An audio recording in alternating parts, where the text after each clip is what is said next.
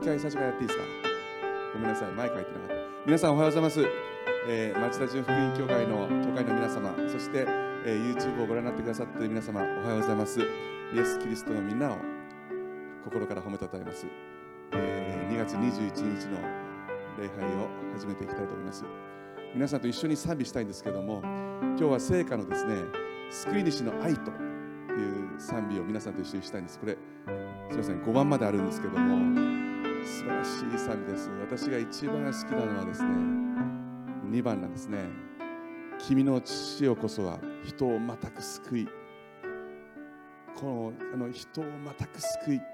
イエス・キリストの父よこそは人のその罪汚れをすべて拭い去って完全にきれいにしてくださる。今日はあの妻がその2番を歌ってくれますけど一緒に皆さんと共に賛美したいと思います。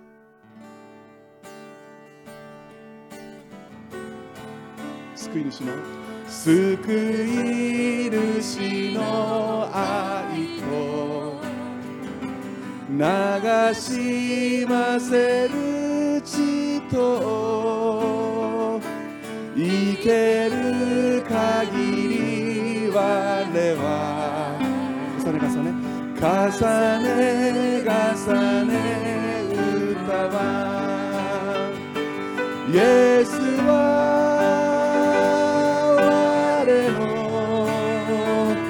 がを洗い去りて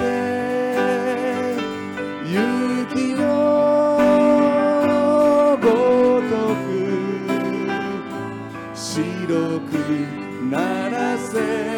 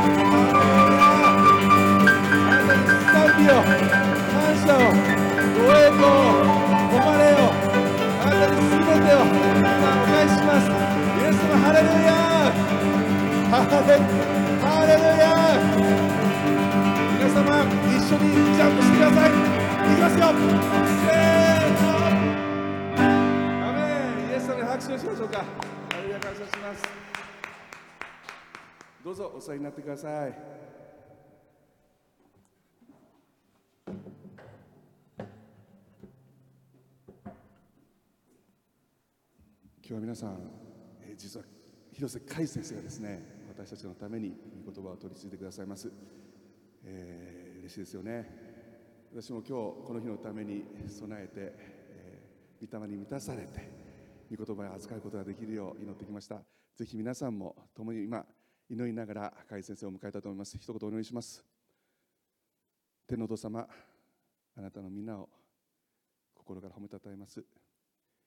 今日このようにして広瀬海先生の唇を通してあなたの御言葉に預かることができます。ありがとうございます。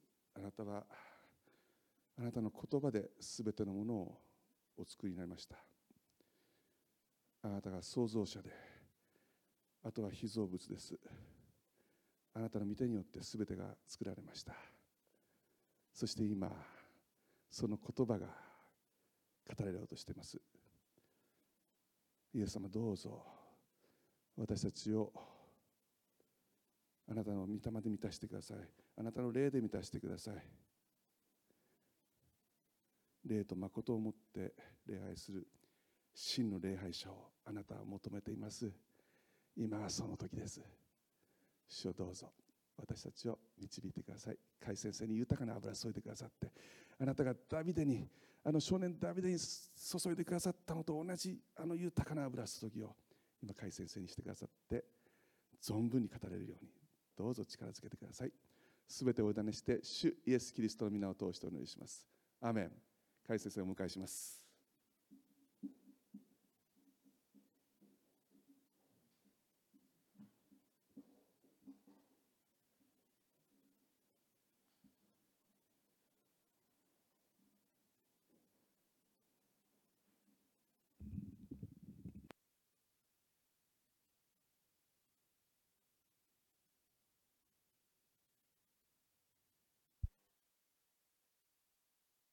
皆さんおはようございます、えー本当に今日も主の皆をあがめます。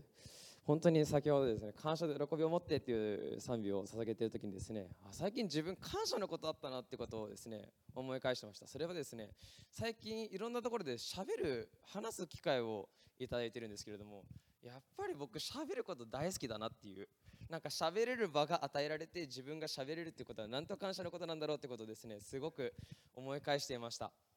まあ本当に、まあ、この教会関連でもそうですしまた外、えー他の仕事の方でもいろいろあるんですけれどもまずこの口が神様から与えられてるってなんと幸せなことかっていうことですね。なんか日々日々、えー味わわさせてもらっててですねもう最近はこれが定食なんじゃないかっていうことをすごく思ってます。ですね。あともう一つ、えーすごく、えー思ったのがですねあ最近まあ、塚山家に行くとですね、まあ、アリサちゃんがいるんですね。で彼女の顔から出てくる笑顔って最高に可愛いんですよね。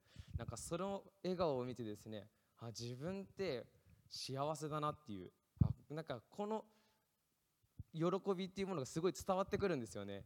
なんかその空間に入れるのもすごく感謝だなっていうことをすごく思い返してました。本当に神様の恵みはいつも尽きることなく私たちのうちにあります。そのことですね一つ一つ数えていった時にですね神様の素晴らしさを私たちは知ることができますし本当に神様がこの私を祝福したいんだな神様はこの私を愛しておられるんだなということをですねつくづく思わされるではないかなと思います、えー本日のメッセージはこの罪は許されましたということをですね、えー共に分かち合っていきたいと思います。この罪は許された、えー聖書箇所はマルコの福音書2章の1節から12節です。マルコの福音書2章の1節から12節えー本当に有名な、えー聖書の御言葉であり、また物語です、えー読ませていただきます。数日経ってイエスがカペナウムにまた来られると、家におられることが知れ渡った。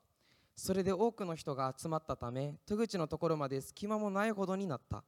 この人たちにイエスは御言葉を話しておられた。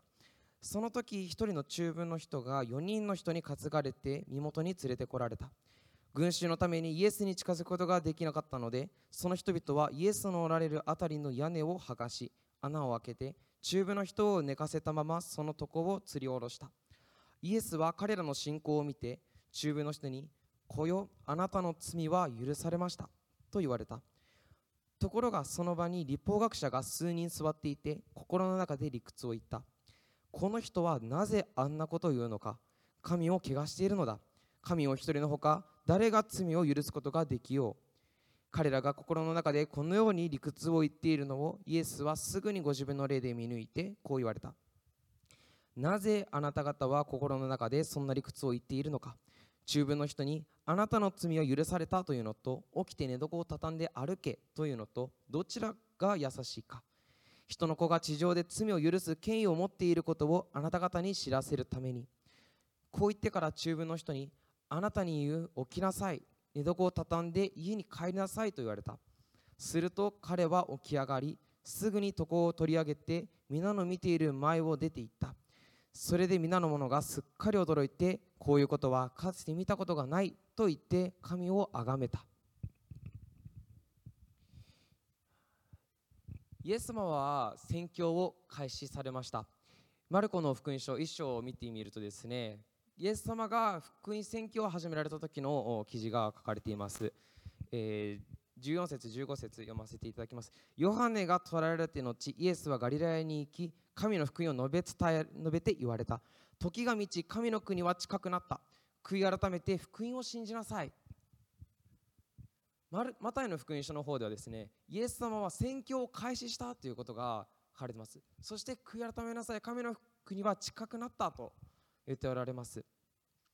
この福音宣教はですねガリラヤの地から始まってそしてこのその次ですねカペナウムの、えーところにイエスがイエス様が回られていきました。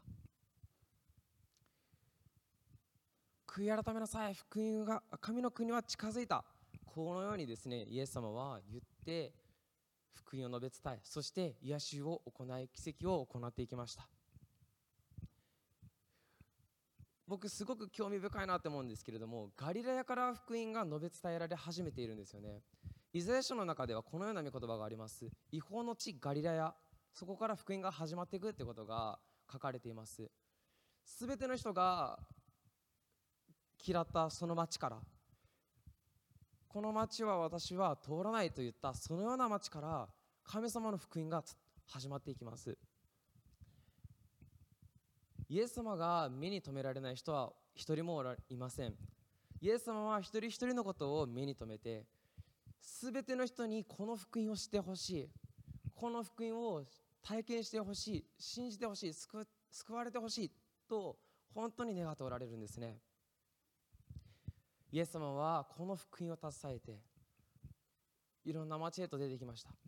その中で人々は素晴らしい奇跡を見て癒しを見てこの方が本当に救い主なんじゃないかと思いイエス様を追いかけていくようになります。またマルコの福音書2章に入っていくとイエス様がまたカペナウムという町に行ってですねある家でにいたという記事があります。しかし群衆はイエス様がこの家にいるということを知って後をかけてきて家がいっぱいになるほどもう家から溢れて外にまで人がいてもうイエス様の御言葉を待ってますっていう状態が起こるわけです。イエス様はその人たちに対して福音を語ります。悔い改めなさい。神の国は近づいた。そのように語っているとですねある一人の人が運ばれてくるわけです。その話が今日のところです。彼は中風という病気を患っていました。これは調べてみますと脳血管障害を起こした上でですね半身不随であったりとか体が半分麻痺した状態とか、まあ、いろんな原因が、えーいろんなことが、え症状としてあるんですけれども、まあ、そのような状態であった。また寝寝たきりということなのでもう半身不随であったりとかもう首から下は動かなかったんじゃないかなとも、えー思っています。で、まあ、彼ら彼は4人の人にですね連れられてくるんですけれどもしかし彼らがついてみるともうそのところはもう人であふれてイエス様のところに行くこともできない。そのような状況でした。彼らはイエス様を求めてきてイエス様だったらこの体は癒されると信じてき来た。けれどもそれができない状況がある。しかし彼らはめげませんでした。彼らはこの家の屋根の上に登ろう。そしてこの屋根を崩してこの中部の人ですねを吊り下ろしてもう触れてもらおう。癒してもらおう。彼らのイエス様への信頼とそしてそのことにかける思いは人一倍そしてめちゃくちゃありました。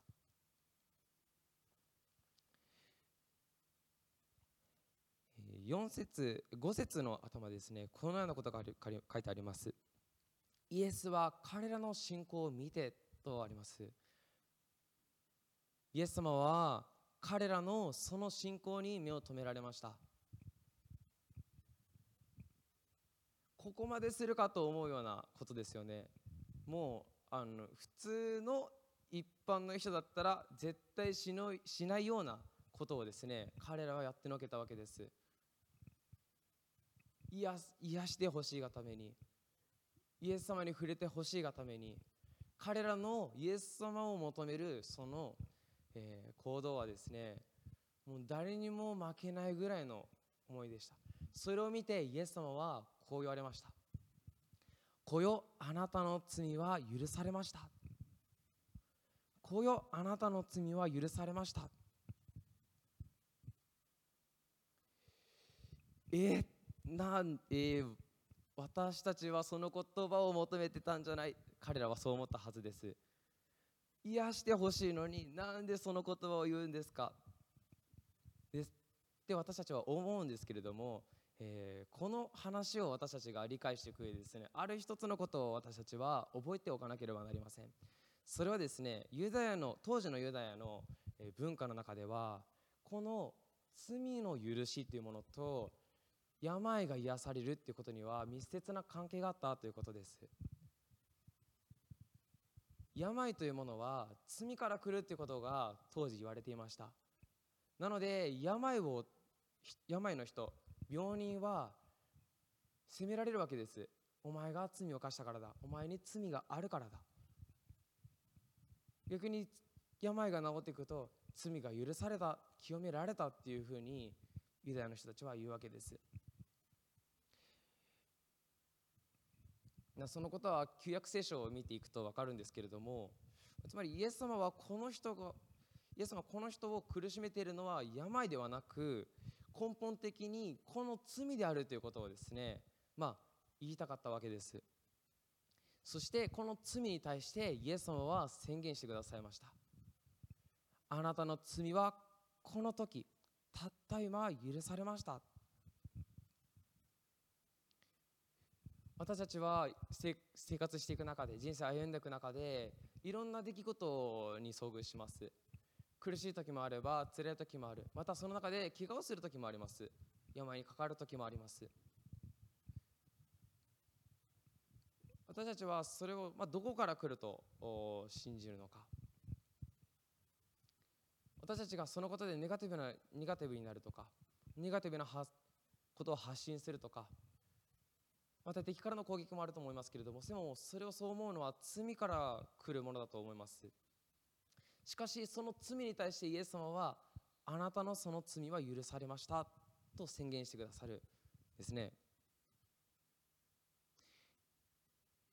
しかし6節以降ですね立法学者がこのように言うわけです。この人はなぜあんなことを言うのか。神を汚しているのだ。神お一人のほか誰が罪を許すことができよう。バカバカしい。なんでお前がそんなことを言えるんだ。そういうようにですね立法学者は思うわけです。僕もですねすごく立法学者の気持ちがわかるんですね。なんでそんなことが言えるのかと。これは小学生か中学生の時ですね。なんか思ってたことなんですけれども。なんでイエス様はこのような形で宣言することができるんだってことをですねずっと思ってたんですね。いや宣言するんだったら十字架にかかってから宣言してっていう何の証拠もないじゃないかってことをずっと思ってたんですね。だからすごくこの立法学者の気持ちは、えー分かるなっていうか。でもですねイエス様はこの立法学者たちのこの思いをを悟られてこのように言います。なぜあなた方は心の中でそんな理屈を言っているのか。中部の人にあなたの罪は許されたというのと起きて寝床を畳んで歩けというのとどちらが優しいか。人の子が地上で罪を許す権威を持っていることをあなた方に知らせるためにこのように言うんですね。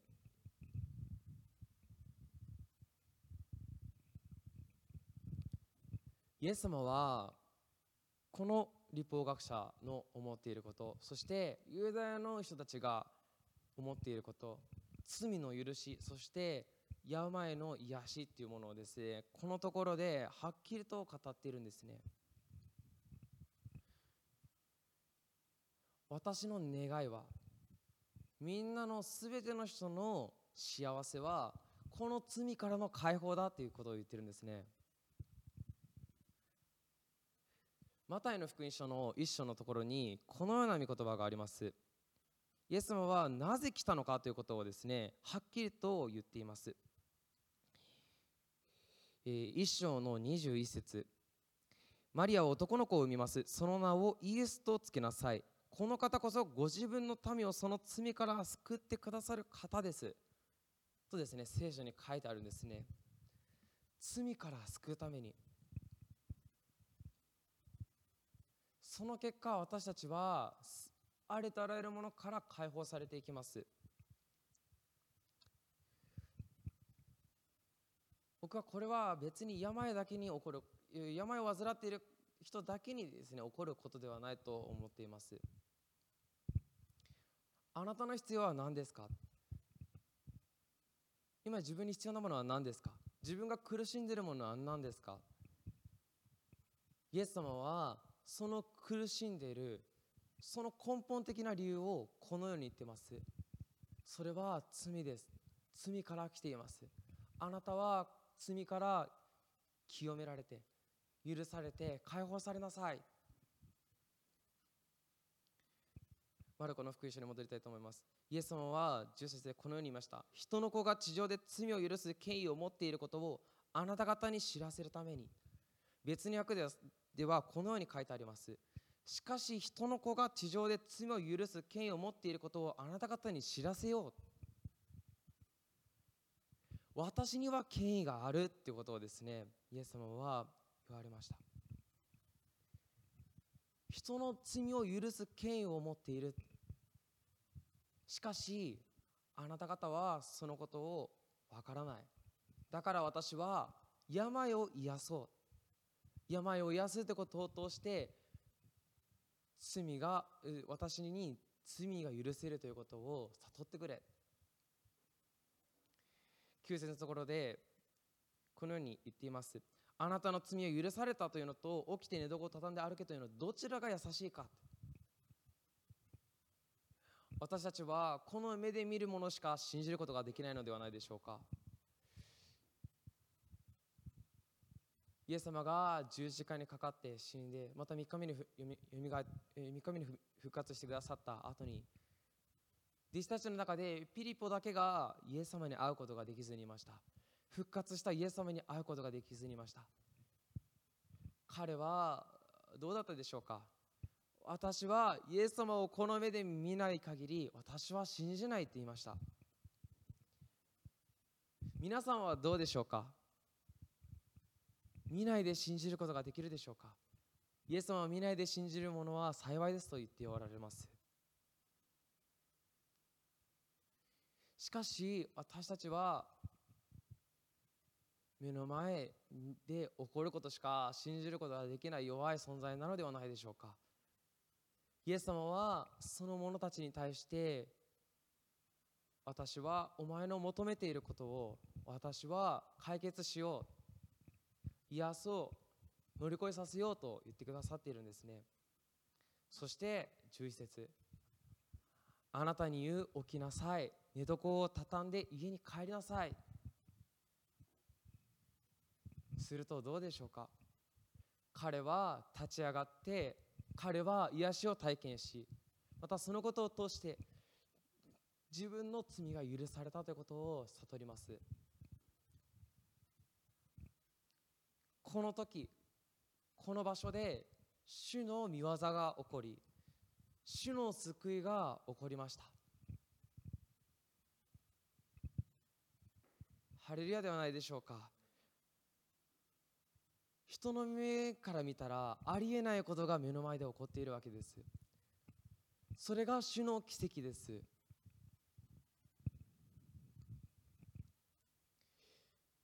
私はつくづく思わされるんですね。イエス様のなすこと聖書の書いてあることは人知をはるかに超えすぎて理解不能だって。また自分を見てそう思うんですね。この僕を救えと導いたイエス様は僕の理解をはるかに超えて私のうちに望んでくださるお方だって。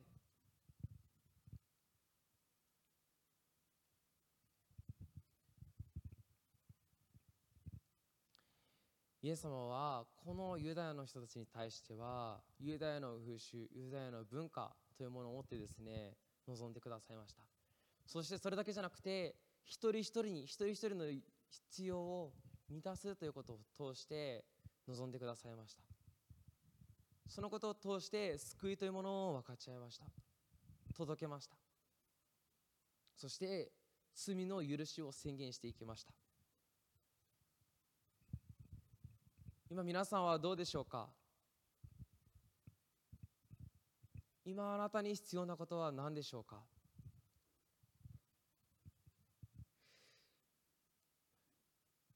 昨日私はこのことをですねすごく思い巡らしながら歩いてたんですね。でそうすると神様は一つのことを僕に一つの思いをくれたんですね。それはこの日本人はですね心理的に霊的に守りを求めているってことをですねすごく思わされたんですね。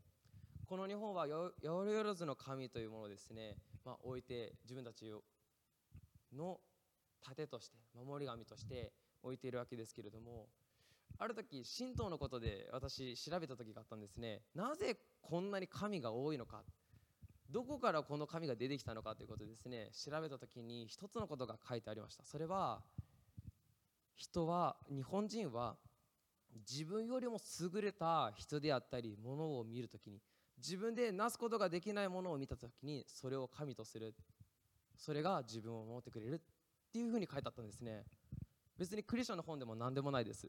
本当に神道をそのまま教えているものです。それを見たときに日本人はこのような恐れがあるということをですね思ったわけです。またこれを逆にして言えばですね日本人は守りを求めているということをですね思ったわけです。しかしどこに助けを求めたらよいのか。結局そのような神を作ったとしてもそれが守ってくれる保証もないそのような状況で状況の中に日本人は私たちこの民はいるわけです。多くの人が不安を抱え多くの人が恐れを抱えどのようにしたらいいかわからないけれどもとりあえず前に進んでいく。また今の若い子たちはですね、承認欲求がめちゃくちゃあります。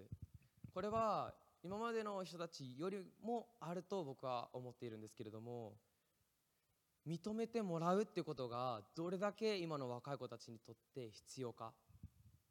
それを求めているんですね、えー先日ですねまたある話を聞いたんですけれども昨年、えー、一昨年ですね一昨年はこの自殺率が減ったっていうふうになってたんですけども昨年度はですね今年度ですね昨年1年間はですねまたちょっと戻ったっていうニュースが僕のところに飛び込んできました。まあ、このコロナの影響ももちろんあるかと思うんですけれどもでも今の若い子たちはすごく悩んでいるんですね。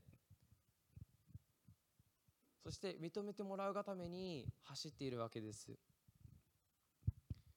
しかし自分の行き場を失っまた自分には居場所がないと思った人たちはですねどんどん閉じこもっていくわけです。そしてそのようになっていく。人それぞれ求めているものは違います。体の癒しを求めている人ももちろんいます。心の癒しを求めている人もいます。しかしイエス様にできないことはない。このことをですね私たち今日覚えていきたいと思うんですね。イエス様はこのマルコの福音書の2章のところでこの中部の人に触れてくださいました。彼の必要それを満たすだけでなくこの罪の許しというものも与えられました。むしろイエス様はこの罪の許しを伝えたい与えたいそのように言っておられるんですね。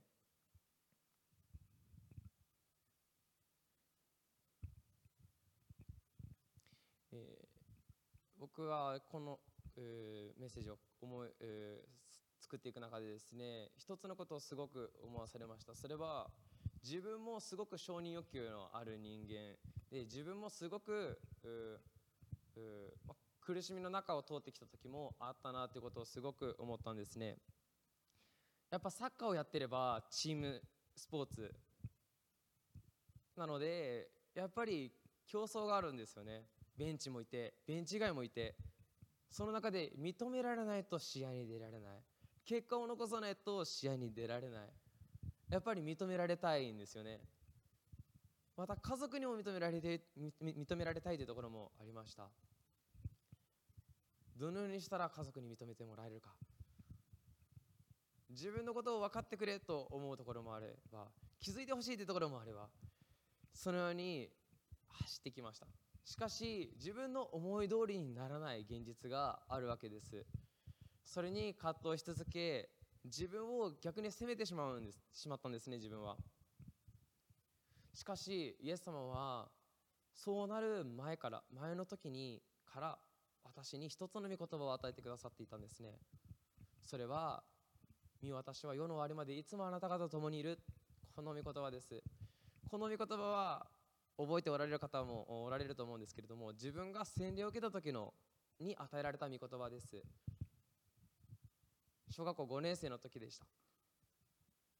なんでこの時にこの御言葉が自分に与えられたのかわからないんですけれどもしかし神様は僕の全ての人生をこれからの一生も全て理解した上でこの御言葉を僕に与えてくださってこの御言葉を持って私を救ってくださったんだなということを今すごく思い返させられてます。御言葉に戻りたいと思います、えー、5節のところでの御言葉をもう一度読みます。イエスは彼らの信仰を見て中部の人に「こよあなたの罪は許されました」と言った「こよあなたの罪は許されました」これを言語で見たときにですね「こよ」っていうこの言葉はテクノンという言葉が使われています。このテクノンという言葉はですね、えーまあ、お父さんが、まあ、両親が子供に対してかける言葉、まあ、それ以上にです、えー呼ぶ名以上にですねすごい親しみを込めた呼び名なんですね。なのでもう例えば「子よ」っていうよりかはもう名前を呼び呼ぶっていう形ですね「ユージ」って感じですね「レイコ」「ヨハン」「イスラエル」こんな形でですねもう両親が自分の子供に名前を呼びかけるように話しかけるかのように言うわけです。そしてあなたの罪は許されました。この許されましたって言葉はですねこの瞬間っていう意味があるですね。この瞬間あなたは許されました。宣言してくださってるんですね。これから許されますでもない。もうあの時許されましたでもない。今この瞬間許されましたって言ってくださってるんですね。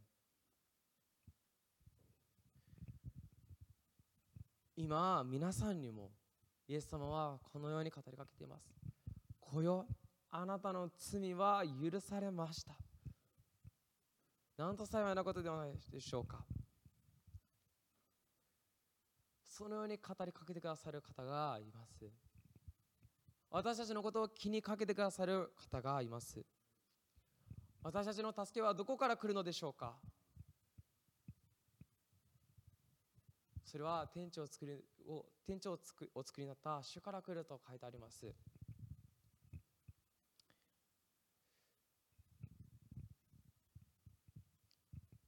イエス様は遠く地のところで待っておられます。今私たちが求めていくのを待ってます。詩篇の23編の中でこのような御言葉があります、えー、共にちょっと開きたいと思います。23編の5節ですね。すごく有名な御言葉です。私の敵の前であなたは私のために食事を整え私の頭に油を注いでくださいます。私の杯は溢れています。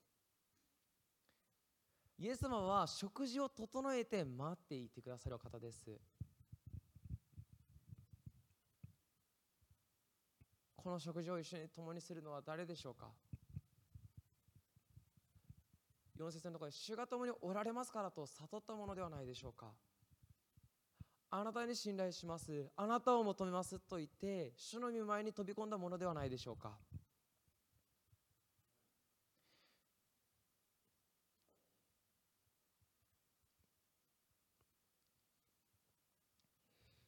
このマルコの福音書2章からですねこの2章にわたって立法学者やパリサイ人サドカイ人といった人たちとの論争が始まっていきます。その中でですね彼らはいろんなことをイエス様にぶつけてくるわけです。なぜお前がこんなことを言うことができるのか。安息日はお前たちは大切にしないのか。突き詰めていきます。しかしイエス様は一つ一つに答えていきます。その結果何が起こるか。彼らはイエス様を殺害しようと計画をし始めるわけです。しかしイエス様はどうでしょうか？それがあったとしても福音を伝えることをやめずにいました。福音をむしろもっと届けていきました。イエス様は福音を語るということ。私たちのこの罪を許すということに命を懸けて命を張ってくださいました。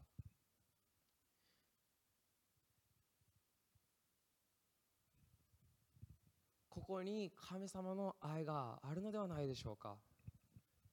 私たちに目に見える私たちの目に見える形で書いてあるのではないでしょうか。今日私たちはこの神様の神様が与えてくださる恵み救いというものをですねもう一度覚えていきたいと思います。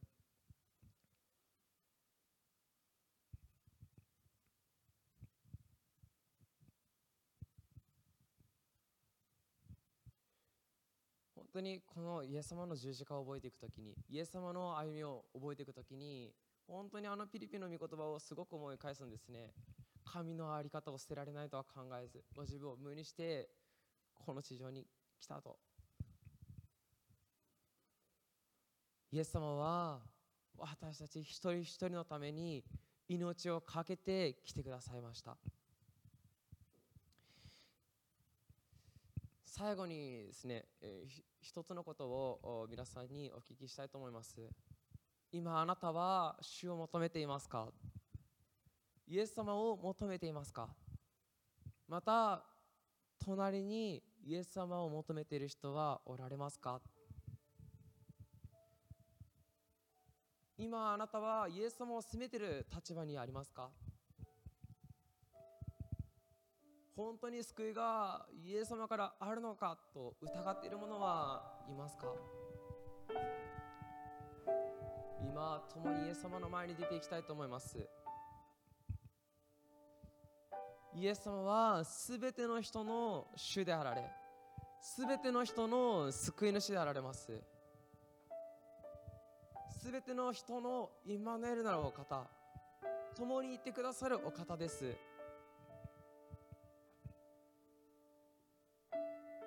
このマルコの今日読んだところでは彼には癒しが必要でした。どうしようもできないこの体が体を癒してほしい。この苦しみから抜け出させてほしい。彼のその願いをイエス様は受け入れられました。しかしここに立ったのはどうしてでしょうか？それは彼と彼の友達がイエス様のところに行けば治るということをですね信じたからではないでしょうか？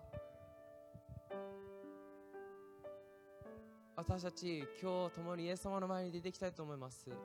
主には癒しがあります。主には自由があります。主には解放があります。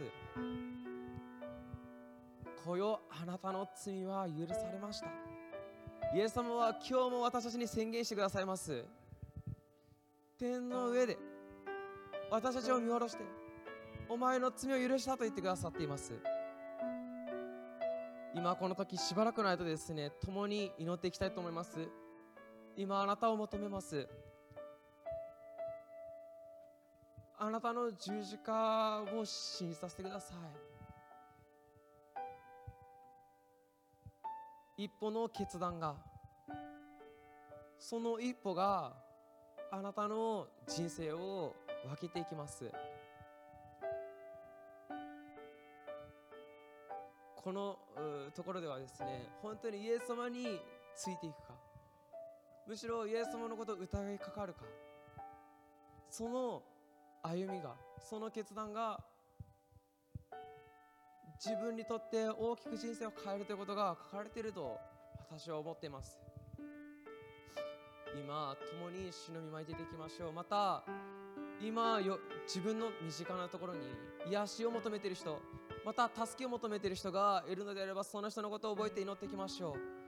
この友の働き友の行動というものは主のところに行けば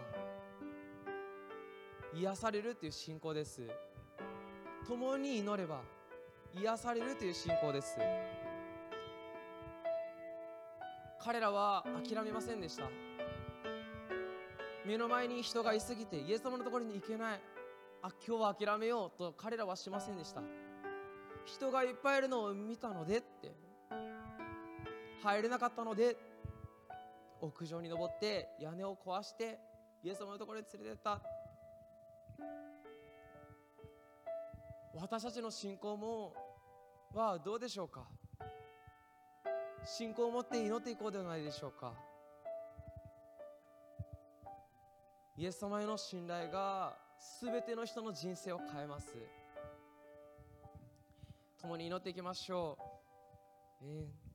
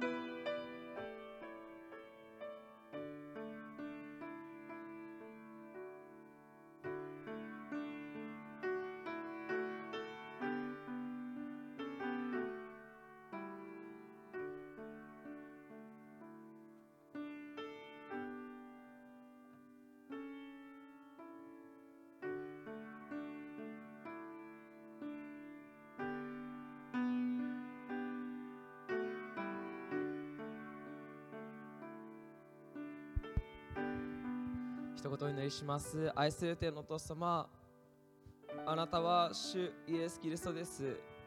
あなたは私たちの罪を許すためにこの地上に来てくださった。お方です。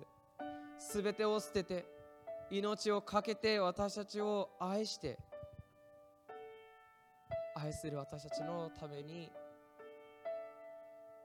命を捨てて罪の許しを与えてくださったお方です。あなたの他に私たちが求める方はいるでしょうか？あなたの他に私たちが助けを求められる人は方はおられるでしょうか？イエス様あなたこそ唯一なる救い主です。今日もそのことを覚えます。今この私をのうちにあなたが望んでください。今あなたを求めます。主よ来てください。疑い深いこの私をあなたが許しまた受け止めてくださって。イエス様改めてあなたと歩んでいくことを今この時あなたが約束してください。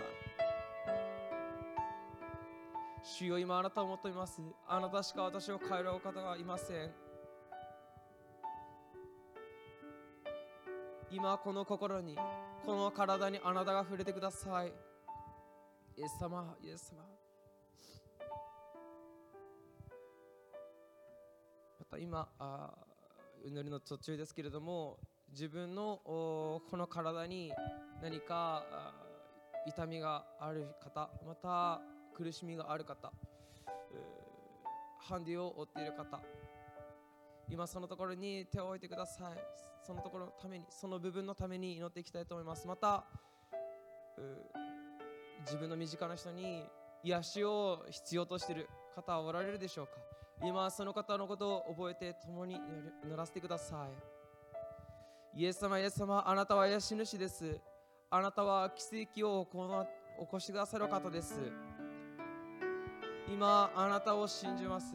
今あなたがこの傷んでいる部分苦しんでいる部分に触れてくださることを信じます。あなたにできないことはない。あなたに不可能なことはないことを今信じます。イエス・キリストの皆が今そのところに宣言されていきますように。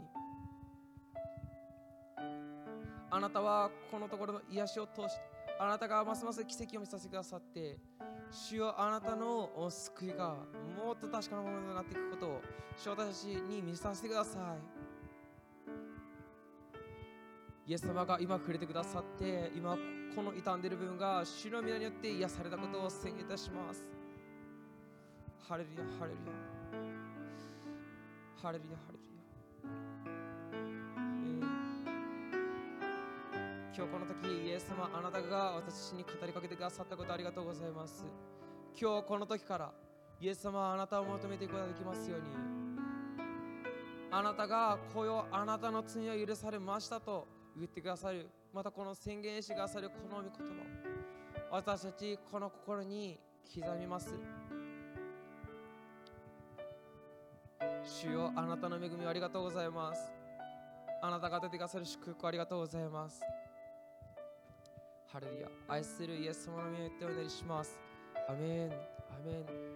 これからも共に祈っていきましょう。そして共に主に感謝を捧げていきましょう、えー一曲共に賛美していきたいと思います、えー本当に今自分の持てるものをですね主の御前に差し出して感謝を持って捧げていきたいと思います。私たちのイエス・キリストは私たちに栄光を目指してくださって素晴らしい良き人生を味わわせてくださる方です。そのことを覚えて共に賛美していきたいと思います。栄光栄光イエスにあれ栄光栄光イエスにあれ。栄光栄光イエスにあれ。栄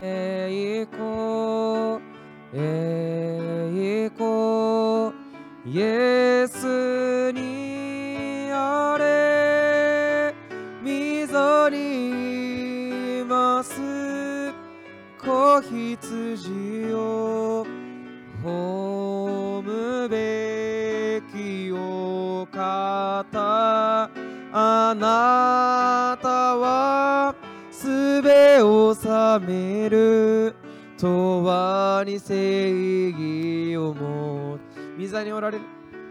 御にいます。子羊を褒むべきお方。あなたはすべを治める。永に正義をも永に正義をもって。永に正義をもって永に正義をもって永に正義をもって一言お願いします。愛する天のお父様あなたの皆をあがめます。あなたに栄光がありますように。あなたに見境が今日もありますように。主を祈ります。主よ今日今私たちはあなたの御前にもう一度決断します。改めて告白させてください。イエス様あなたのためにこの身とこの心を捧げます。私の持っているこのおものをあなたの御前に捧げます。主よ私のこのお捧げ物をあなたが受け取ってください。イエス様イエス様あなたが受け取ってくださいますようにまた本当に見る見える形で私たちはこのように自分の持っているものから一部ごく一部ですけれどもあなたの御前に捧げていきます。この捧げ物もあなたが豊かに祝福してくださいますようにどうぞあなたが用いてくださいますようにお願いいたします。この時感謝して愛するイエス様の名によってお願いします。アメン。アメン。それでは岡先生お願いします。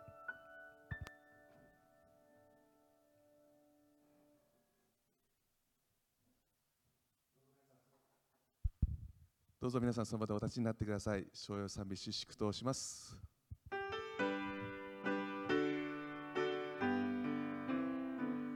父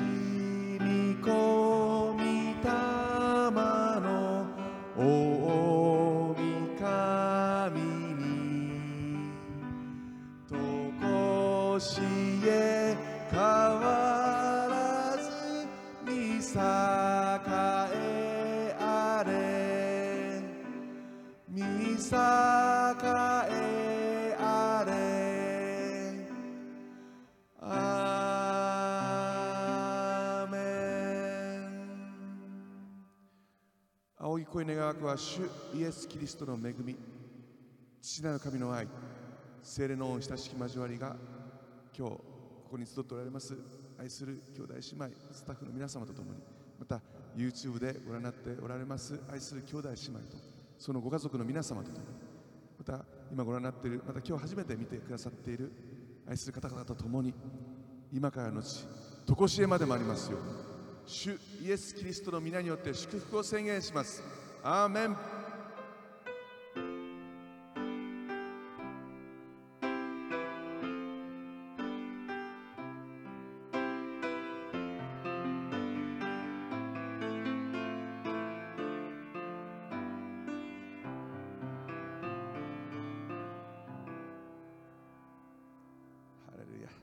どうぞお座りになってください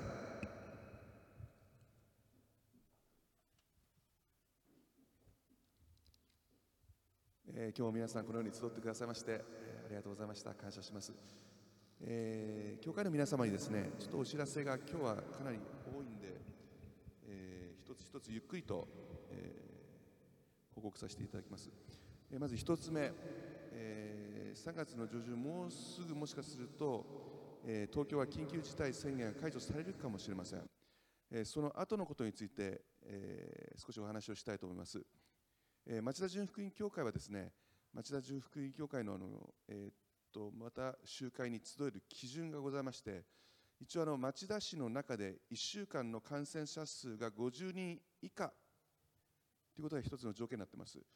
であのこれを少し緩和できないかという、えー皆様の意見がございました。感謝します。その皆様の、えーぜひここに集って礼拝したいという思いを、え本当に、え真摯に受け止めてですね、えー羊会で検討しました。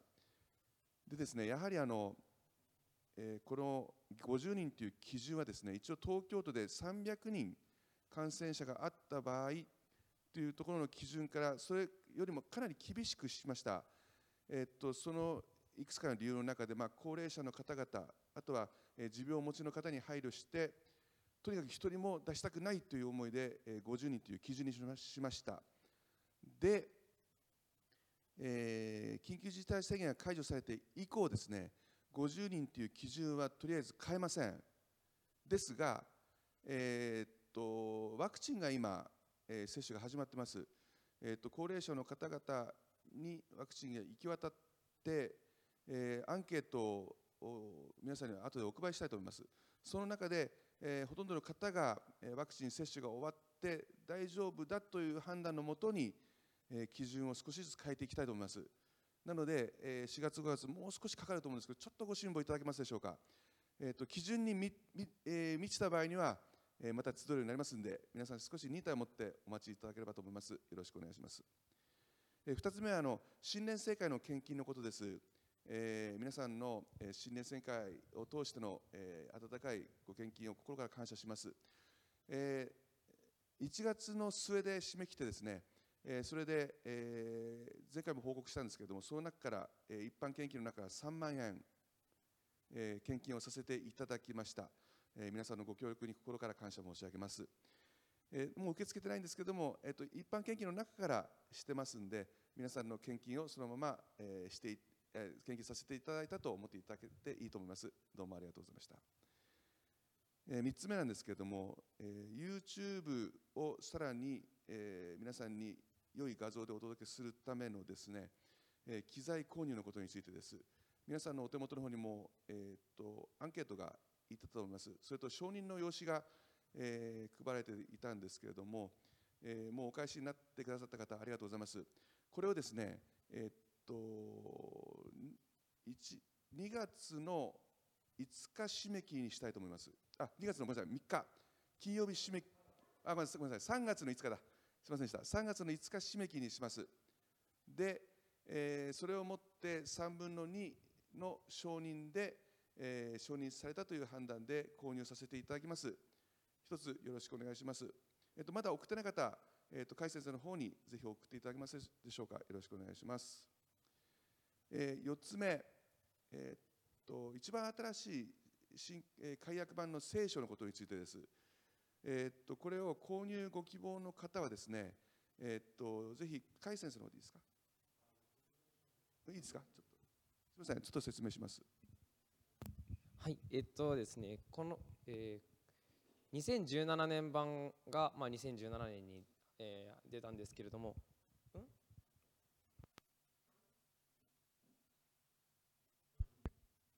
はい、で出たんですけれども、えーこの町田の教会も、えー切り替えていこうという話を今しています。でそれでまだこの2017年版の聖書を持って、えーいない方、えーとまたこの教会にも、まあ、少し、えー何冊か2017年版の在庫を置いておこうということで、えーそのおまおえそれをまとめて購入しようと今しています。で、えー、となので、えっと、もし、え購入したいという方がえおられましたら、え私までに、まあ、メールでも電話でもまたお手紙でも、え書いて送ってくださればと思います。で、えーとまあ、この3月、えじゃ来月の3月の半ばあじゃえー3月頭にですね、えーもう買うことができたらなと思っているので、まあ、なるべく早く送っていただけたらと思います。はい、よろしくお願いします。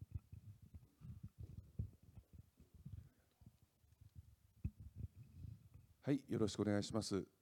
えっ、と最後の報告です。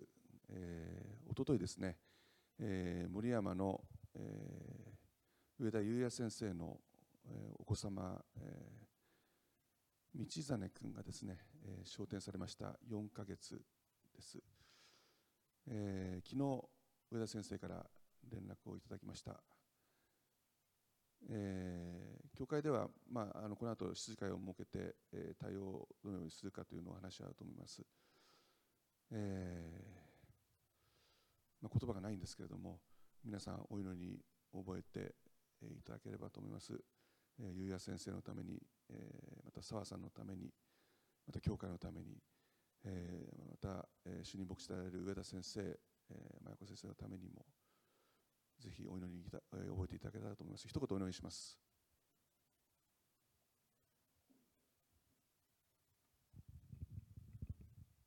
恵み深い天の父なる神様、あなたの皆を心から褒めたたえます。あなたの導きによって、道真君が4ヶ月の人生を全うして、あなたのもとに帰っていかれました。今はイエス様の懐で、ゆっくりと休んでいるはずです。よくやってくれた忠実なしもべだとイエス様に褒めていただいて今彼が永遠の命のその皇帝へと入りました。イエス様あなたの憐れみに感謝します。しかし私たちは肉ですから肉の思いがあります。悲しみがあります。どうぞお父様のゆうや先生の上にお母様の澤先生の上にまたご兄弟の子供たちの上に上田正美先生の上に真由子先生の上にご家族の皆様の上にあなたの慰めがどうぞ豊かにありますように。そしてこれからも私たちは福音を述べ伝えていきます。この焦点を通してさらにあなたのご益を表してくださいますように。すべてをお委ねして感謝して主イエス・キリストの皆を通してお祈りします。アーメン。ありがとうございました、えー本日はここまでです、えーまた皆さん来週誠実礼拝でお会いしたいと思います。皆さんの上に豊かな祝福がありますように。アーメン。